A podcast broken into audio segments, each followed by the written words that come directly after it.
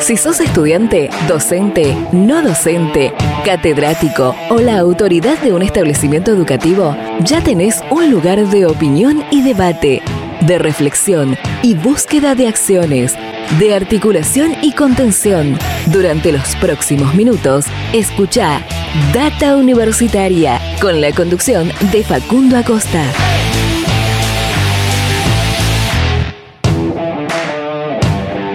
Hola, hola, hola, ¿cómo les va? Bienvenidos, bienvenidas una vez más a este espacio dedicado a la comunidad que le da vida a las universidades. Mi nombre es Facundo y como siempre con todo el equipo los vamos a estar acompañando durante esta próxima hora. Así es, comenzamos este quinto programa de Data Universitaria Radio en esta tercera temporada en el año 2022. En este, el programa de universidades verdaderamente federal, independiente y objetivo, donde hablamos de educación, de ciencia, tecnología, extensión, vinculación, de la política, de la sociedad, de investigación, de muchos otros temas más y de todo lo que va a pasar en el mundo universitario. Hoy un programa muy variado donde vamos a tener eh, muchas comunicaciones eh, de diferentes temas. Vamos a estar hablando, vamos a tener un nuevo segmento de Data Lab. Este contenido que, este segmento dentro de este espacio radial que presentamos hace algunas semanas atrás, eh, con una noticia que ya en un ratito te voy a estar contando. Vamos a estar hablando de la conmemoración por los 40 años de Malvinas, de la cuestión Malvinas, con un docente investigador de la Universidad Nacional de Tierra del Fuego con que vamos a hacer una reparación, un repaso histórico sobre todo este contexto y lo que representa hoy a 40 años de, este conflicto bélico que es lo más recordado dentro de la, de la cuestión Malvinas. Y también en instantes nada más vamos a estar hablando con la nueva rectora de la Universidad Nacional de la Patagonia San Juan Bosco sobre eh, la institución, sobre el inicio del ciclo lectivo, la presencialidad, las TICs, un montón de, un montón de temas que vamos a, vamos a hablar con ella.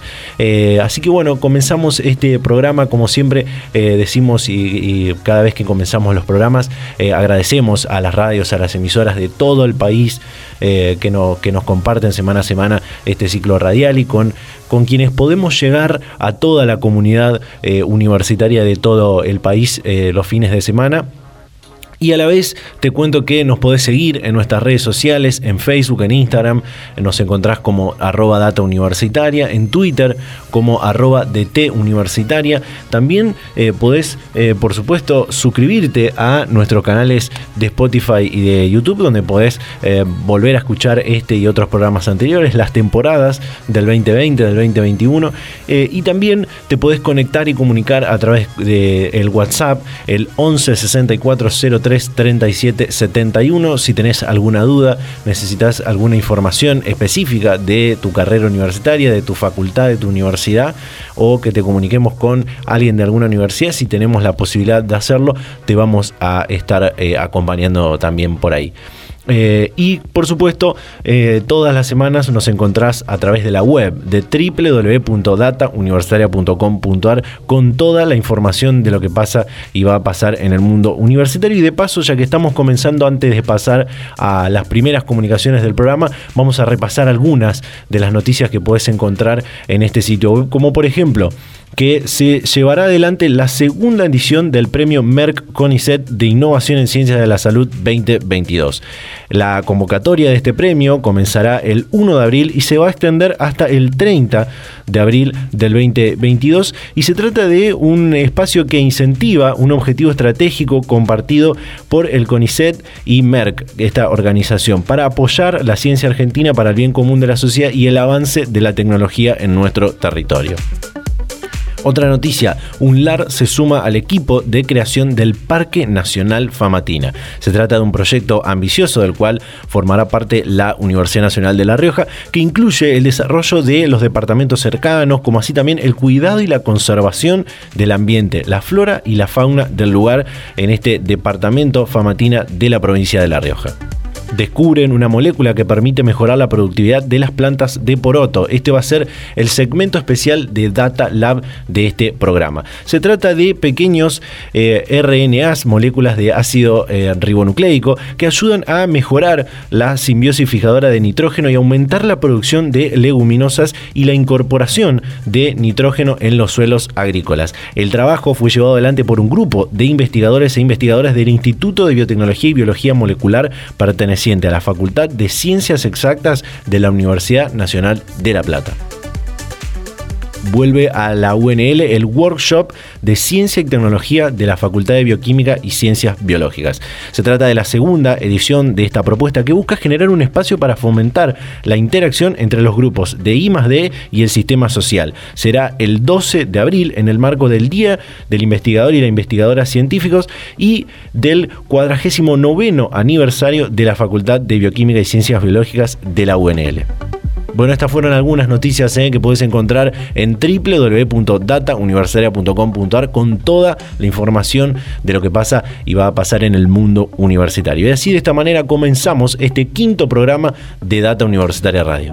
Data Universitaria. Información, comentarios, entrevistas, investigaciones, todo lo que te interesa saber del mundo universitario. Las 24 horas del día y en el momento que quieras. Visítanos en Data Universitaria universitaria.com.ar. Y bien, pasamos rápidamente a la primera comunicación de este programa. Como te comentaba recién en la apertura, vamos a estar hablando con ella, la primera rectora mujer de esta universidad, eh, con quien queríamos hablar ya desde hace algunas semanas atrás. Se trata de Lidia Blanco, rectora de la Universidad Nacional de la Patagonia San Juan Bosco, a la que le damos la bienvenida a este programa de Data Universitaria Radio. Lidia, ¿qué tal? ¿Cómo le va? Facundo la saluda. Bienvenida a Data Universitaria Radio. Hola Facundo, buen día, ¿cómo estás? Muy bien por acá. Bueno, un gusto, un gusto poder comunicarnos con, con usted. Que eh, desde diciembre del año pasado la comunidad universitaria de San Juan Bosco la eligió para ser la primera mujer rectora de la institución chubutense. Y ahora, desde diciembre, integra este selecto y, en crecimiento grupo de ocho rectoras mujeres universitarias, ¿no? Así es, así es. Tengo el gusto y el placer este, de ser integrante de este grupo de mujeres rectoras del Sistema Universitario Nacional. Y la primera en mi universidad. ¿Qué, qué, significa ser la, la, primera mujer? Eh, digo, en la historia de esta universidad otras mujeres eh, estuvieron en el rectorado, no como rectora, sino como, como vice. A usted también le, tocó estar en, alguna otra oportunidad. ¿Qué significa ser la primera mujer eh, en esta lucha constante que viene de las mujeres por ocupar cargos de, decisión, de gestión? Bueno, me parece que es un, un desafío muy, muy grande de mucha responsabilidad porque creo que depende un poco de cómo me va a mí o cómo me muestro en la gestión, este, el camino se abre y se fortalece para que colegas, eh, otras colegas puedan continuar en este camino y un poco, bueno, eh, estar a la vista de, ¿no? A ver qué, qué pasa, qué pasa con este, una mujer en este lugar, ¿no? Siento que es una gran responsabilidad porque creo que tengo que este, no solamente hacer las cosas bien, sino tratar de marcar que las mujeres eh, podemos estar en estos lugares y que realmente tenemos no solamente condiciones, sino que también toda, todos los, este, los requerimientos necesarios como para poder tomar grandes decisiones junto a un cuerpo colectivo, ¿no? Sí. Eh, recién señalaba que, fue vicerrectora y hasta antes de ser la, máxima autoridad de esta universidad era decana de una de las, de las facultades. Quisiera consultarle cómo ve el, desarrollo y el, y el crecimiento de, la institución universitaria chubutense en, estos últimos eh, 10, 15, 20 años, ¿no? Bueno, la, este, yo estoy en la universidad desde el año 85.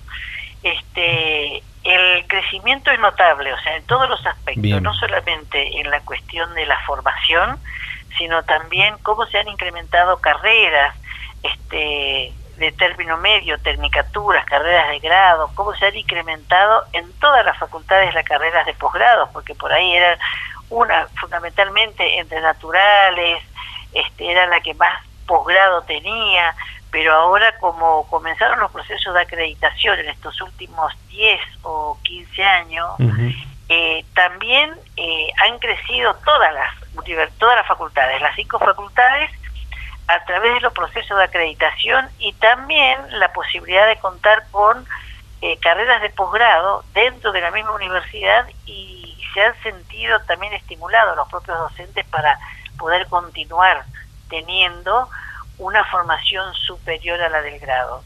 Y me parece que es muy importante porque esto abre las puertas también para desarrollar las otras actividades, fundamentalmente el tema de la investigación, ¿no? Y en el tema de la investigación, de, bueno, ya no estar buscando quiénes pueden dirigir los proyectos, sino uno trabajar para poder categorizar este y llegar a tener de categoría este, superiores a la 4, 3, 2 y 1 y de esa manera ser directores de, de los proyectos en la misma universidad, ¿no? Sí.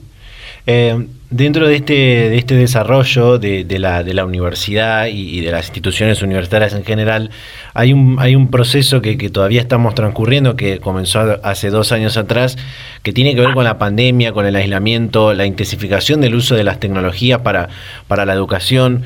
Eh, preguntarle cómo, cómo esto de, del uso de las tecnologías, que por supuesto no es algo nuevo, pero con la pandemia se intensificó, puede mejorar el desempeño institucional y también el paradigma educativo, ¿no? En, cuanto a su uso en, en, las clases y demás.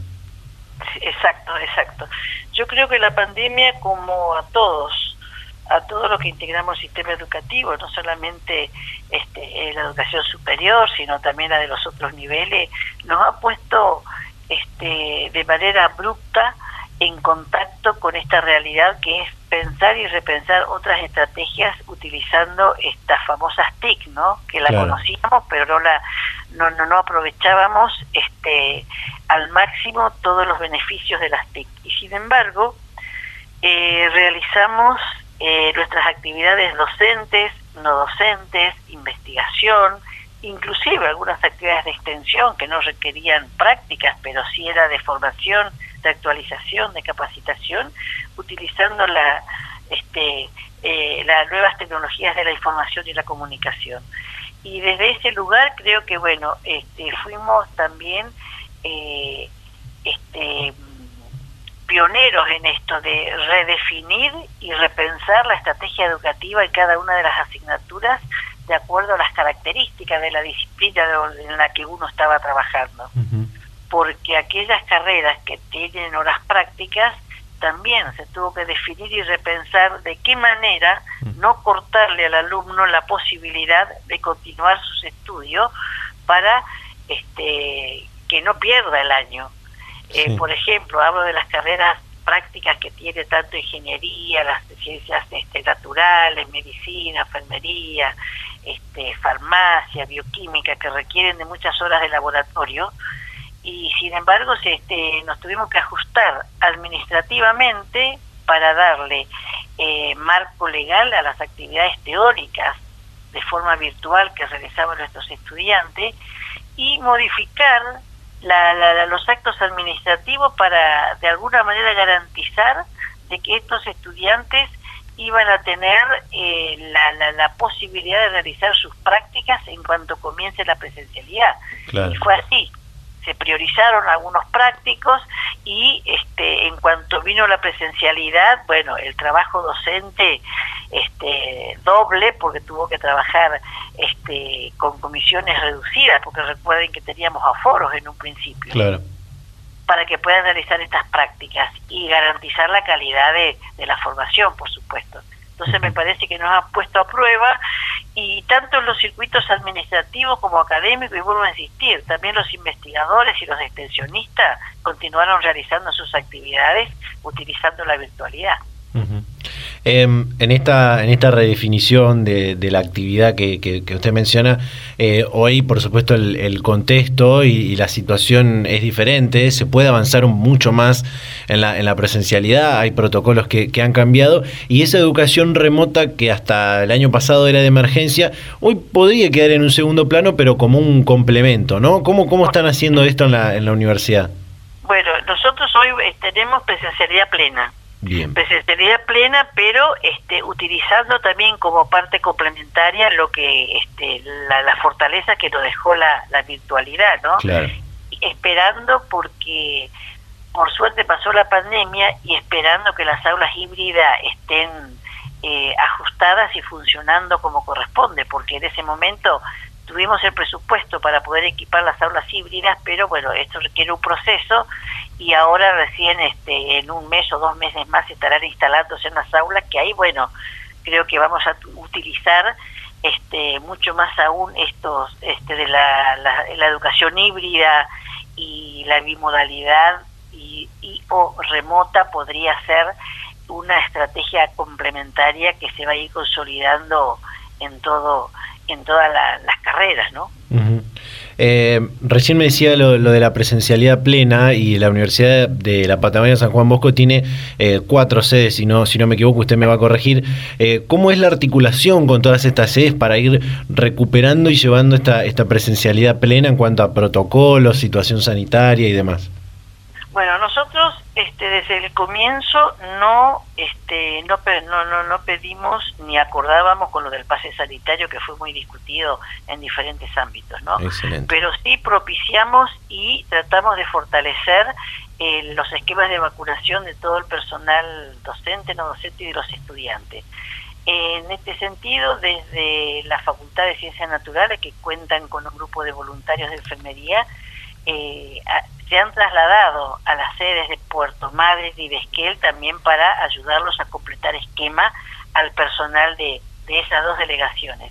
Y en la delegación de Esquel, este, en colaboración con el área programática de, del Hospital de Esquel, también se solicitó para que se tenga por lo menos una vez por semana o una vez cada 15 días la posibilidad de un vacunatorio para el personal que está asistiendo en forma presencial y desde ese lugar cuidarnos entre todos, ¿no?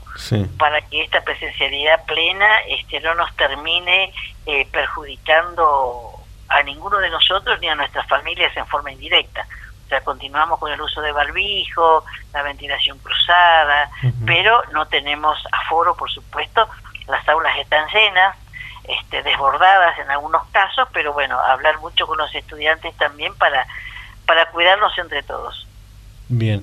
Eh, Lidia, para ir cerrando y por supuesto agradecerle este, este tiempo que se tomó para charlar con nosotros, imagino que trae para, para esta, esta nueva gestión, digo nueva, pero en realidad ya pasaron tres o cuatro meses desde, que, desde que fue electa y casi un, par de semanas desde que asumió formalmente, trae proyectos para mejorar y apuntalar las políticas en, la universidad. ¿Cuáles serían algunos de los proyectos e ideas nuevas que, se irán dando en los próximos años?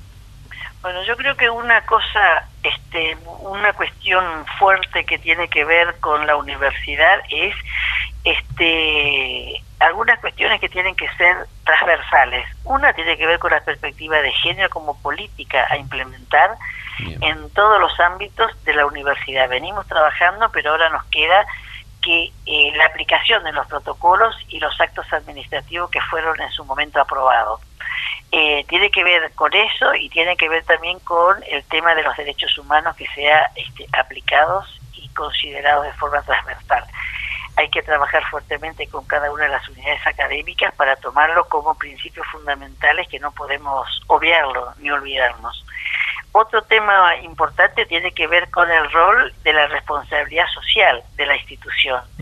Y desde entonces, desde, desde ese lugar, estamos trabajando fuerte para desarrollar a través de la escuela de la escuela profesional y de oficios actividades en el interior de la provincia, porque convengamos en que eh, no todos tienen la posibilidad o desean venir a la universidad a estudiar una carrera completa, pero sí algunos este, pueden tener la posibilidad de mejorar sus capacidades y o habilidades y desde ese lugar a través de la escuela de oficio, podemos brindarles herramientas para que puedan mejorar sus condiciones laborales y también ellos sentirse este, un poco mejor de ese lugar, ¿no? Con una formación y que también la universidad los considera como actores fundamentales del territorio.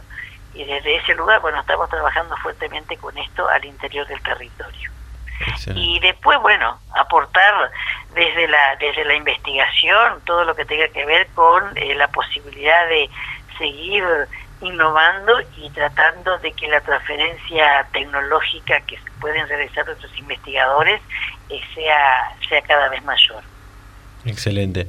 Excelente. Lidia Blanco, rectora de la Universidad Nacional de la Patagonia San Juan Bosco, muchísimas gracias eh, por su tiempo y la predisposición para charlar con Data Universitaria.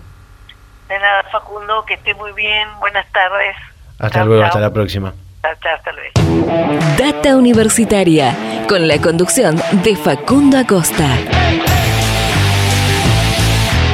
Bien, ahí estaba eh, la comunicación con Lidia Blanco, eh, primera rectora mujer de la Universidad Nacional de la Patagonia San Juan Bosco, quien seguramente le va a dar un salto de calidad y le va a dar toda su impronta y su mirada a, esta nueva gestión dentro de la universidad. Y eh, con todos estos planes que nos contó que tienen que ver con las TICs, la, la virtual, aprovechar eso que nos pasó durante el 2020, durante el 2021 y hoy poder amalgamar estos esfuerzos de la virtualidad y de seguir sosteniendo la, presencialidad plena, que sin dudas que la presencialidad es importantísima para, para la universidad. Así que, bueno, todo, todo muy interesante lo que hemos charlado con ella en este programa. De esta manera damos por cerrado este primer bloque del programa. Nos queda compartir algunas comunicaciones más, así que hacemos un pequeño corte y ya volvemos con más Data Universitaria Radio.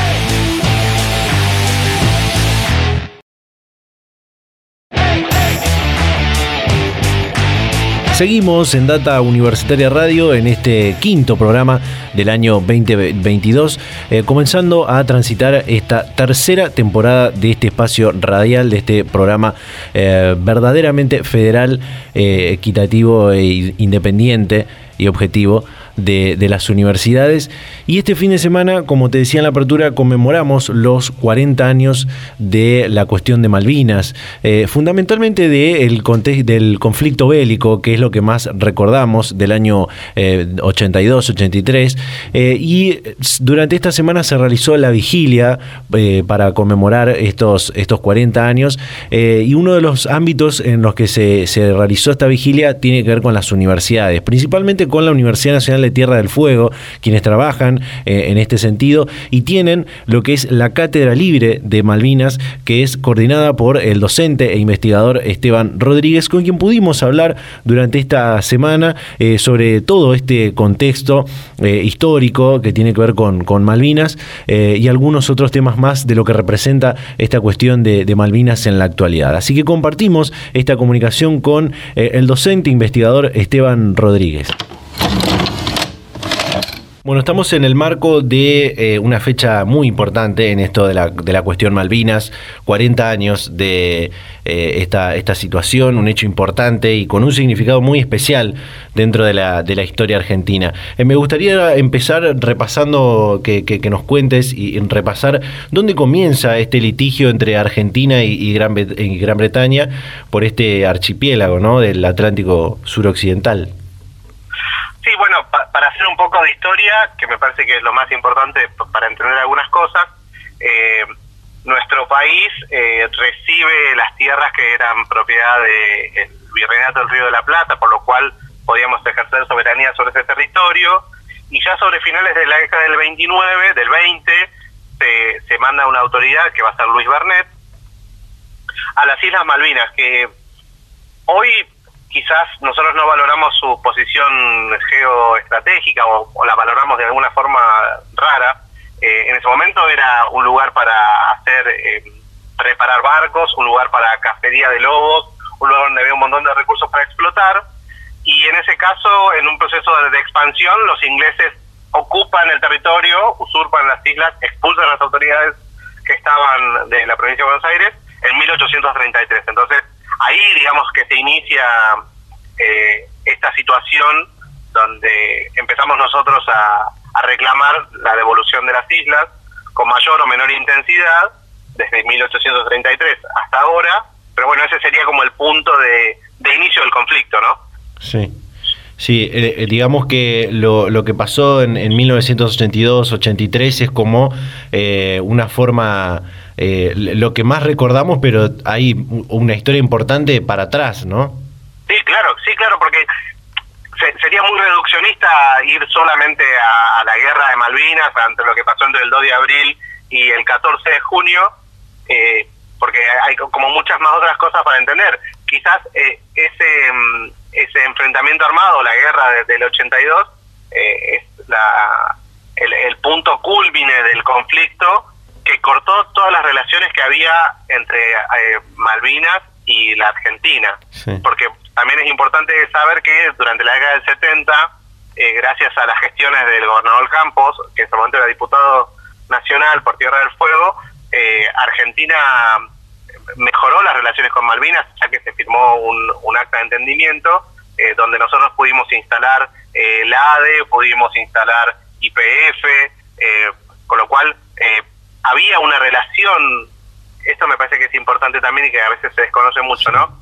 los chicos que vivían en Malvinas podían venir a estudiar a la Argentina a los colegios ingleses, el Estado argentino mandó maestras a enseñar español en las Malvinas, hubo muchísimo movimiento de personas, eh, de familiares, eh, se venían a atender a los hospitales eh, argentinos en el continente, incluso a Río Grande, que es de la ciudad de la cual yo te estoy hablando, había chicos que venían a estudiar en la escuela en la misión salesiana, que era una escuela agrotécnica, o sea, había un montón de relación, pero bueno, las Fuerzas Armadas que ejercían el poder en ese momento toman esta decisión de, recuperar por la guerra las islas, ¿no? eh, como, como, y ese va a ser, creo yo, eh, el punto de inflexión de la relación. Después de eso, casi no hay vuelta atrás. Claro. Hay una de... Sí, decime. No, digo, eh, es necesario entender todos estos procesos, todas estas cosas que pasaron antes, eh, los reclamos que hubo, o incluso otras historias, como lo que pasó en el 66, cuando los cóndores, este grupo de jóvenes militantes, secuestran un avión de aerolíneas y lo hacen aterrizar en Malvinas eh, en, la década del 60, o cuando Fitzgerald también fue con su avión hasta Malvinas. O sea, hay como, como hitos que hacen a, a la relación entre el continente y las islas, pero el punto de quiebre sin duda es la guerra, ¿no? Sí, sí. Eh, hay, hay, tuvo una una cuestión ahí de, gestión y de política internacional, mucho antes de, de esta, de esto que pasó en, en el 82-83, eh, y una declaración incluso, eh, por supuesto, corregime si lo digo mal, de la Asamblea de las Naciones Unidas en 1965, que dan el visto bueno a que eh, Argentina y Gran Bretaña eh, intentan resolver por los canales diplomáticos e institucionales esta cuestión de la, de la soberanía, ¿no?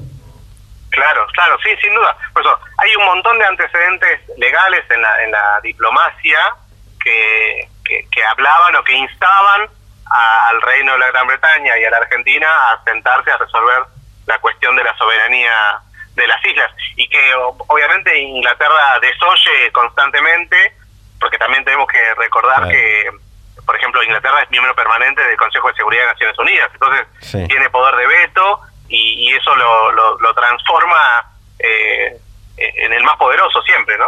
Claro. Es David contra Goliat. Sí. Eh, Esteban, en esta conmemoración de cada 2 de abril es fundamental el reconocimiento a quienes le pusieron el cuerpo a esta absurda, e injusta guerra que, que recordamos siempre de 1982.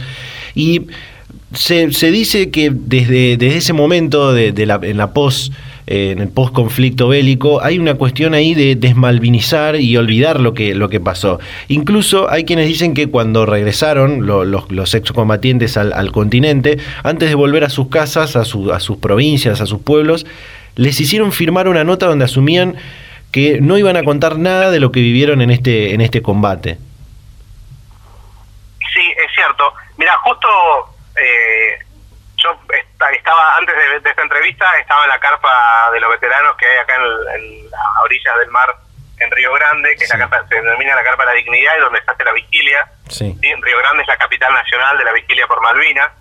Eh, y yo tengo varios amigos y conocidos veteranos y justo he hablado con uno y me decía que cuando ellos venían en el Bahía Paraíso, eh, volviendo de Malvinas, a muchos le hicieron firmar estos, eh, estos documentos de confidencialidad donde no podían contar nada de lo que había sucedido, bajo pena obviamente de, de luego ser recibir sanciones. Pero sí, fueron muchos fueron obligados a firmar estos papeles que los obligaban a callarse, tal cual. Y esta cuestión de la desmalvinización, que muchos hablan de, de resistirse al reclamo de la, de la soberanía, incluso en, en la actualidad, ¿no? Bueno, es, es difícil, ¿viste? Eh, la primera desmalvinización quizás coincide con eh, la vuelta a la democracia. Y desmalvinizar en algún momento podría haber significado eh, estar lejos de los militares, alojarse de, alejarse de los militares desconociendo que los que fueron a Malvinas no eran los responsables del golpe de Estado, eh, sino que fueron soldados conscriptos, que los clases finales de la clase 61, clase 62 y algunos clases 63, que eran soldados conscriptos que fueron a, cumplir las órdenes que le daban por, porque estaban cumpliendo el servicio militar. Entonces, eh, el proceso de desmalvinización al principio es muy fuerte y quizás puede estar asociado al retorno a la democracia. No sé si se entiende lo que estoy diciendo. Sí, sí. Luego, los veteranos comienzan a, organizarse, porque lo cierto es también que el Estado los dejó. Exacto. E, ese es el asunto, ¿no? El Estado los dejó. Yo, perdón que haga referencia a estas cosas, ¿no? Estaba hablando con un veterano hace un rato y me dice, yo a 40 años de la guerra todavía no me llamaron para hacerme un examen psicofísico para ver cómo fue que yo volví de las islas. Mira. Y a su vez hay un montón de veteranos que no reciben pensiones, hay un montón de veteranos que no tienen trabajo, hay un montón de veteranos que no reciben ayuda eh, psicológica, psiquiátrica, y hay más de 2.700 veteranos que, que perdieron la vida después que terminó la guerra.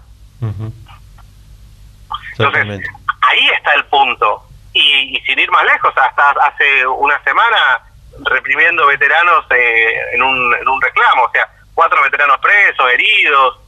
Eh, ahí, ahí hay una, una cosa que, que sigue obturando mal, me parece, en cuanto al reconocimiento y qué hace el Estado con esos veteranos. Total. Eh, quiero pasar a, a, otra cuestión que tiene que ver con, con lo que hacen desde la Universidad de Tierra del Fuego y desde otras universidades también, e incluso de esta, desde esta cátedra libre sobre Malvinas que, vos coordinás, eh, y otras acciones, como te decía, es una forma de, resistirse a la idea de olvidar este, este reclamo por la, por la soberanía, ¿no? Claramente, y lo, lo mejor que tiene esto, creo yo, es eh, hacerlo desde una perspectiva científica, por decirlo de alguna manera. Bien. Eh, porque las universidades tenemos como misión investigar y generar conocimiento, eh, hacer nuevas preguntas, eh, responder nuevamente a las viejas respuestas. Entonces, eh, en la Universidad Nacional de Tierra del Fuego, nuestra cátedra tiene apenas dos años y justo durante la pandemia, con lo cual estamos en pleno desarrollo, diría yo, estamos dando los primeros pasos y asumiendo los primeros desafíos también. Porque acá hay un punto que también es bien interesante, es que eh, la investigación sobre Malvinas en muchos casos está circunscripta a Buenos Aires. Claro. Eh, entonces, poco a poco, en las universidades patagónicas se van dando investigaciones, se va conociendo la historia regional, es un campo en expansión. ¿sí? Eh, si vos, por ejemplo, analizás la historiografía que hay sobre la guerra de la ciudad de Río Grande, lo único que publica y está que circula constantemente es una, un capítulo en un libro de Federico Lorenz que habla sobre las marcas que deja la guerra en las ciudades.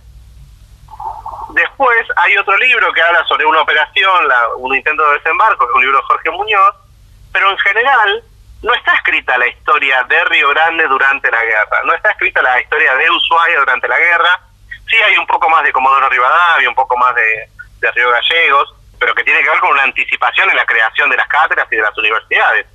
Eh, nosotros estamos eh, recién caminando esto de eh, historizar Malvinas hacernos preguntas de Malvinas. Nosotros tenemos una colega en Ushuaia que, que, que está investigando acerca de cómo Malvinas está en la escuela, que no es un dato menor.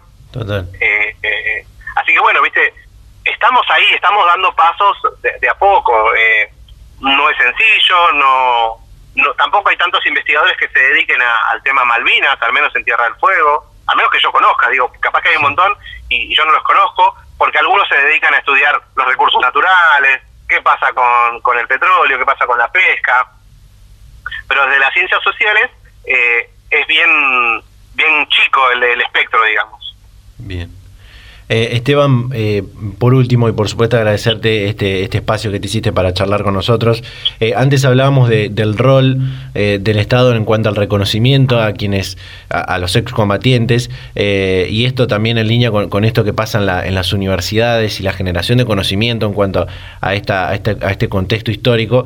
¿Qué políticas le hacen falta a, políticas públicas, digo, a, la Argentina para, por un, por un lado, dar el respectivo reconocimiento a quienes le pusieron el cuerpo y el alma a este conflicto bélico, y por otro, profundizar en este reclamo de, la soberanía sobre las islas del, Atlántico Sur, ¿no?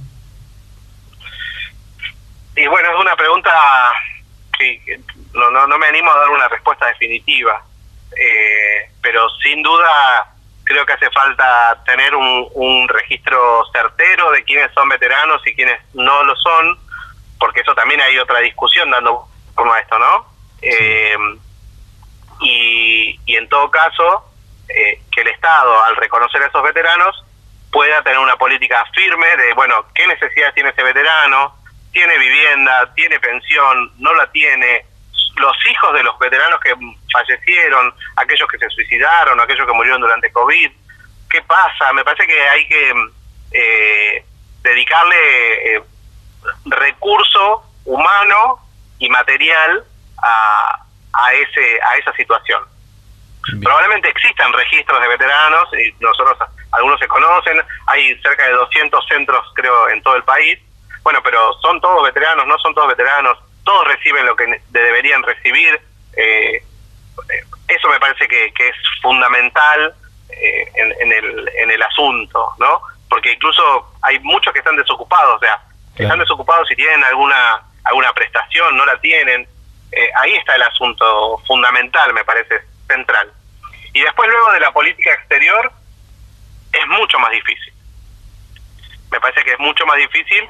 Eh, yo no, no, no, no podría darte una respuesta sobre eso. Sí creo que, que es eh, urgente que, que, la Argentina ponga, ponga quizás un poco más de esfuerzo en, en, en las negociaciones eh, se están llevando nuestros recursos naturales eh, de forma grosera. Eh, y también una cosa que es bien interesante pensar, ¿qué pasa si mañana nos devuelven las Malvinas? Claro. ¿Qué hacemos con las Malvinas? Sí. O, o sea, viste, son como muchas dimensiones que hay que pensar para la resolución del conflicto. Eh, pero la verdad que yo no soy un experto en política internacional y, no me animo a, tanto a esta cosa, pero bueno, ¿cómo, ¿cómo nosotros, el país, con uno de los países con mayor litoral marino, no miramos al mar? Exacto. O miramos poco al mar. Sí. O, viste, no, no valoramos el recurso que hay ahí. Sí. ¿Se entiende lo que digo, no? Sí, sí, sí, es reclamar la soberanía sobre, sobre mucho más que, que, las tierras, ¿no? Claro, ¿Y, cómo lo integramos a nuestro territorio? ¿Cómo integramos el mar a nuestro territorio? ¿Y qué hacemos con eso que sucede ahí? Totalmente. Y, y después, otra pata es, bueno, ¿qué piensan los isleños? ¿Cuál es la perspectiva de esos isleños, no? Claro. Eh, bueno, es Malvinas es quizás el elemento más polisémico de la historia argentina. Bien. Porque tiene tantas variables, tantos, tantas aristas que nosotros no, no, controlamos, no podemos ver desde, desde la, desde, digo, desde una perspectiva cenital, desde arriba, ¿viste? eh, porque también pasa algo, es que nos atamos a las pasiones. Claro, exactamente. Y a veces esa pasión te cega. Sí. Sí. Y, y, en, y en ese caso, lo que tiene que primar, para las universidades sobre todo, es que tenemos que generar conocimiento. Y no por eso transformarnos, o transformarnos, o transformar, o sea, que se transformara en alguien que está eh, violando la, eh, eh, la, la, Constitución Nacional acerca del irrenunciable reclamo de la soberanía sobre las Malvinas. ¿Viste? Es, es muy difícil Malvinas. sí. Es muy amplio porque además, si vos te quedas solo con los veteranos, ponele que solamente estudiemos veteranos y hablemos de los veteranos. Ok, hay un registro de veteranos en la Argentina, pero a su vez hay un montón de soldados conscriptos que reclaman ser reconocidos como veteranos porque estuvieron desplegados en distintas partes de la Patagonia. Sí. Bueno, y también eso es un conflicto. Porque hay un ente que reconoce, bueno, este señor tiene un certificado de veterano, ok, a él sí le corresponde el beneficio. Pero ¿qué hacemos con todas esas otras personas que reclaman ser reconocidas como veteranos? Bueno, hay una ley que establece quién es un veterano y quién no. Quién estuvo en el TOAS, quién estuvo en el TOM. Y, y, ahí como que se acabaría la discusión. Pero eso después va a la justicia, la justicia se expide o no se expide. Y estás hablando de una sola cosa, que es el reconocimiento de si es veterano o no es veterano. Luego, la discusión acerca de las violaciones a los derechos humanos. Los veteranos que llevan adelante las causas por los vejámenes sufridos por los soldados en las Malvinas, que es un reclamo que hay que atenderlo y que la justicia tiene que dar poner palabras sobre eso, y aquellos que están en contra de ese reclamo. Sí, ese es un punto importantísimo el de los derechos humanos. Y, pero, y solo estamos hablando, digo, y, y te estoy, solamente hablamos de veteranos. Sí. ¿Viste? Entonces, eh, Malvinas es, es muy amplio. Sí, podríamos estar eh, muchísimo tiempo muchísimo tiempo desglosando todos estos eh, significados y, y, toda esta amplitud que tiene de, de temas para, para abordar. Eh, y, y ¿sabes cuál es el punto? Tampoco nos pondríamos de acuerdo. Total. Totalmente. Pero de, sí es necesario abordarlo desde una perspectiva académica, de una perspectiva que salga de los grandes centros urbanos, de una perspectiva que permita eh, historizar las Malvinas, y insisto, desde las ciencias sociales, desde otro lugar. Data Universitaria. Información, comentarios, entrevistas, investigaciones, todo lo que te interesa saber del mundo universitario. Las 24 horas del día y en el momento que quieras. Visítanos en datauniversitaria.com.ar. Bien, ahí escuchábamos eh, esta comunicación que realizamos durante esta semana en el marco del 2 de abril, en el marco de la vigilia por eh, el 2 de abril, la conmemoración de estos 40 años de la cuestión Malvinas con eh, el docente investigador de la Universidad Nacional de Tierra del Fuego, Esteban Rodríguez, coordinador de la Cátedra Libre de, Malvinas de esta universidad, sobre todo este contexto histórico de estos 40 años que, se conmemoran y de muchos temas que tienen que ver con Malvinas, que no es solamente como, como hablábamos, reclamar la soberanía sobre las tierras, sino un montón de otros temas que, que podríamos ir desglosando y que eh, también se conecta con este, esta esta cuestión de reclamar la memoria, la verdad y la justicia que, recordábamos la semana pasada eh, y también se, suma a esto en, lo que tiene que ver con, con Malvinas. Importantísimo eh, seguir conmemorando esto y, reconocer fundamentalmente a, quienes le pusieron el, cuerpo y el alma a, esta situación eh, que, conmemoramos este fin de semana. Así de esta manera cerramos este segundo bloque del programa. Nos queda un bloque más, algunas cosas más por, por compartir, así que hacemos un pequeño corte y ya volvemos con más más Data Universitaria Radio.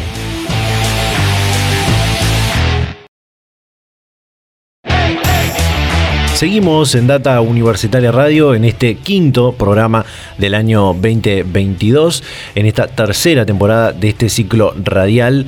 Eh, pero, y estamos ya eh, por cerrar este programa, pero eh, vamos a compartir este segmento especial que presentamos eh, hace algunas semanas atrás en los primeros programas que denominamos Data Lab. Sí, Data Lab, lab de laboratorio. Laboratorio que puede ser de ciencia, de tecnología, de investigaciones. y es un segmento especial que donde traemos a investigadores, eh, científicos de la comunidad universitaria argentina, eh, para hablar de los descubrimientos, los trabajos que, van realizando y que nos vamos enterando y que publicamos también las noticias en nuestro sitio web datauniversitaria.com.ar. Y al principio hablábamos justamente de, este, este descubrimiento de la, molécula por la cual eh, se podría mejorar la productividad de las plantas de poroto y para eso está para hablar con nosotros la doctora María Eugenia Zanetti, docente, investigadora del Instituto de Biotecnología y Biología Molecular de la Universidad Nacional de La Plata. María Eugenia, ¿qué tal? ¿Cómo estás? Facundo te saluda. Bienvenida a Data Universitaria Radio. ¿Qué tal? Muy bien. Buenas tardes. Bueno, eh, nos comunicamos para que nos cuente acerca de este trabajo en el cual descubrieron una molécula muy importante para eh, permitir mejorar la productividad de las plantas de, de poroto. ¿Cómo, cómo es esta, este descubrimiento? Bueno, este trabajo se inicia con un proyecto que teníamos para identificar moléculas que pudieran eh, que pudieran participar en eh, el mecanismo por el cual las plantas de proto pueden discriminar entre bacterias benéficas que son más eficientes o menos eficientes en la fijación de nitrógeno. Lo que hicimos básicamente fue comparar eh, las eh, moléculas de ácidos ribonucleoproteicos y pequeñas de plantas que fueron infectadas con una bacteria que es más eficiente con respecto a otra que es menos eficiente. Y así identificamos estas pequeñas moléculas de ácido ribonucleico, entre ellas una en particular que eh, lo que le confiere es eh, a la planta la capacidad de discriminar de acuerdo a eso qué bacterias van a entrar y la planta de poroto tiene este mecanismo que permite entrar eh, o le permite ingresar a las bacterias que son más eficientes en la fijación de nitrógeno. Esta molécula, bueno, fue identificada por tecnologías de lo que se llama secuenciación masiva de, de pequeños ácidos ribonucleicos y después hicimos algunas caracterizaciones para evaluar qué tan funcional era esta, esta pequeña molécula de RNA, con lo cual produjimos plantas que producían altas cantidades de este RNA y vimos que esa, esa sobreacumulación de, este, de esta molécula le producía a la planta eh, que fuera más promiscua a la infección por distintas bacterias benéficas, incluso podía alojar más de una bacteria eh, dentro de unos órganos especializados que se forman eh, como consecuencia de esta interacción que se denominan nódulos y esos nódulos podían ser ocupados por más de una bacteria al mismo tiempo.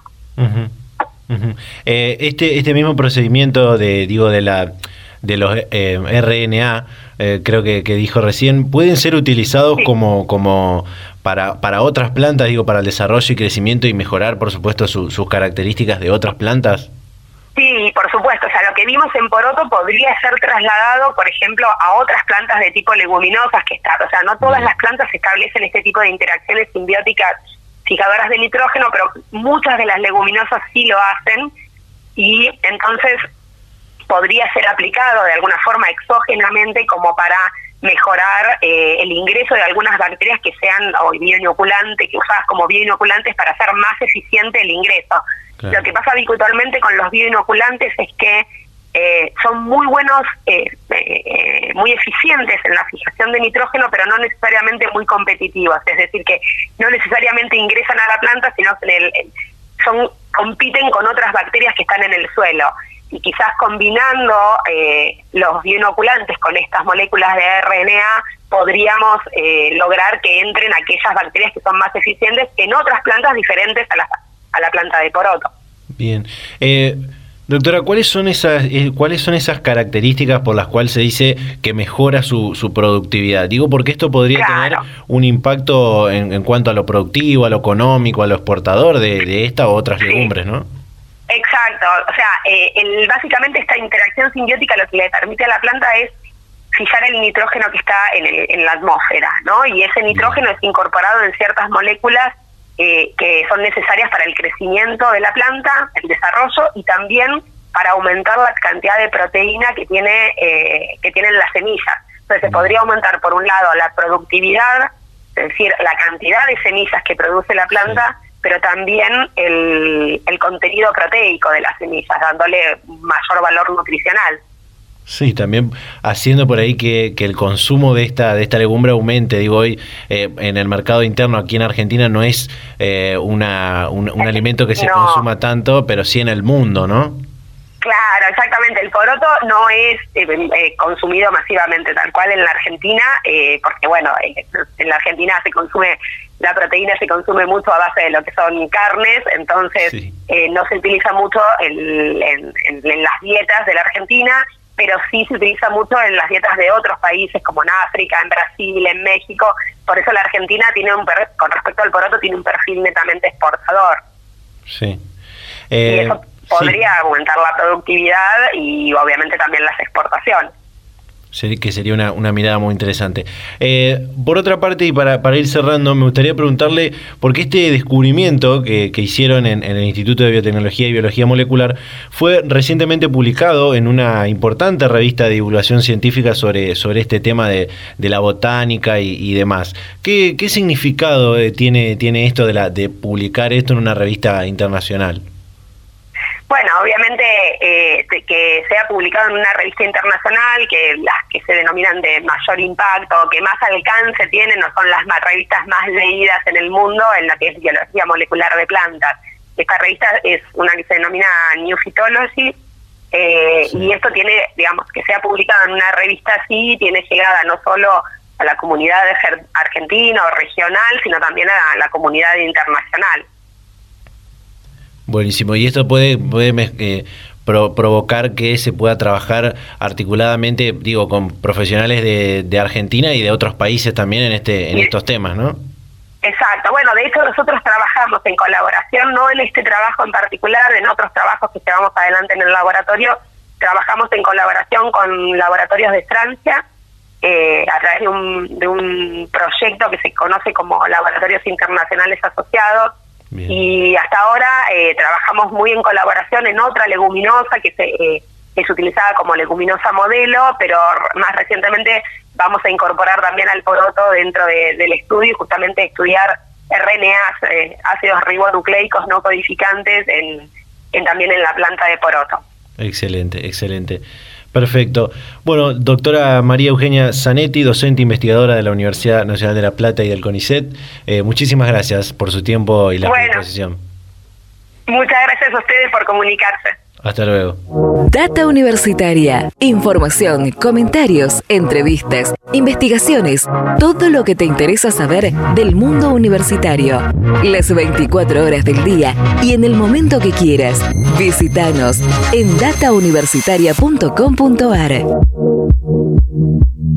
Y así de esta manera, luego de escuchar a la doctora María Eugenia Zanetti sobre esta, eh, este descubrimiento que hicieron de esta proteína que podría mejorar la productividad de las plantas de poroto y, como contaba, también puede extrapolarse a otras legumbres, eh, cerramos el programa del día de la fecha, el quinto programa de este año 2022. Hemos compartido mucha información a lo largo de esta hora.